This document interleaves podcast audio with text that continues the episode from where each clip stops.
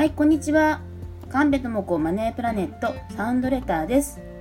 本日は意外と思われる不動産についてお伝えしていきます。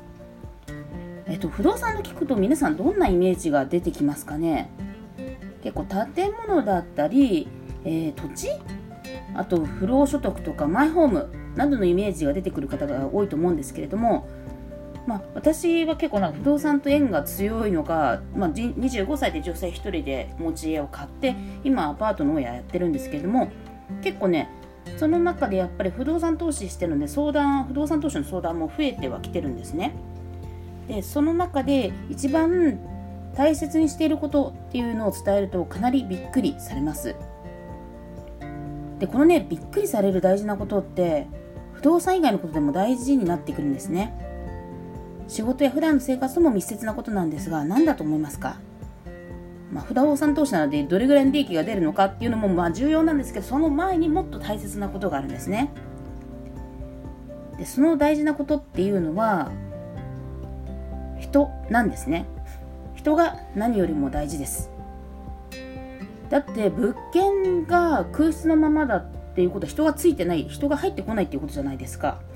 人が入って初めて利益が生まれますしそのお客さんをね呼んできてくれるのは専門の方々なんですねやっぱり。で物件を販売してくれるのも人なんです。なのでお金っていうのを重視してしまうと目の前が曇ってしまいます。まず先にお金の先には何があるのかっていうのを考える必要があります。生活ねしていく上ではニートだって家族がね世話をしてくれたりどこかで人が絡んできますよね。人との関係を切ることは生きている以上すごい難しいというふうに言わざるを得ないです。だったらそのお金が欲しいんだったらその先に何が見えるのかどんな人たちが見えるかっていうのを考えてください。人を介してお金というのをやってきます。株やってるっていう人だってその株の先には企業があって企業で人が働いてますよね。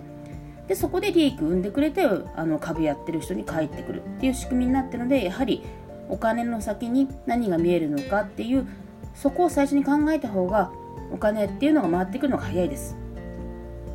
でね、今回はね、初めて明かす空室対策として何を大事にしてるかっていうのを、えー、YouTube でお届けしてますので、ご興味がある方がいましたら、まあ、お暇な時でもいいんで、見てください。概要欄の方に載せてありますので、そこチェックしてくださいね。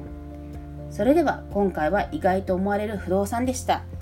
それじゃあまたね